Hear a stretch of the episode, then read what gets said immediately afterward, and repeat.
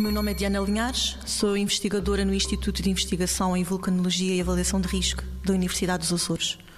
O trabalho com a doença da volta, que está associado a uma carência de cobalto nos solos de pastagem,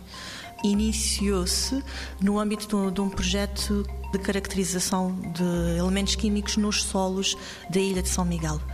No passado, apesar de não se conhecer esta diferença de concentrações do cobalto e dos efeitos que o cobalto tinha, eh, em particular para, para o gado bovino, uma vez que, que é fundamental para a síntese da vitamina B12, eh, de forma mais ou menos intuitiva, os produtores agrícolas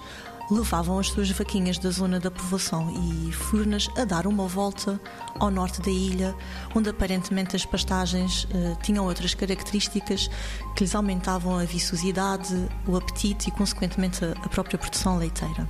Recentemente, com os trabalhos que temos vindo a desenvolver na área da geoquímica e da ecotoxicologia, eh, verificamos que solos com origens traquíticas, como é o caso dos solos da zona da povoação, das furnas e sete cidades,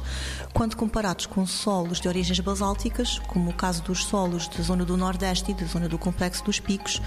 são bastante deficitários em vários uh, elementos químicos e, em particular, no, no cobalto. Portanto, esta carência em cobalto é que vem, de alguma forma, agravar o estado de saúde dos animais que pastoreiam nestas zonas e era isto que, no passado, também desencadeava a necessidade dos produtores agrícolas darem a chamada volta com os animais para irem a áreas de pastagem onde os solos tinham todos os nutrientes que eram essenciais para um bom funcionamento e desenvolvimento do animal.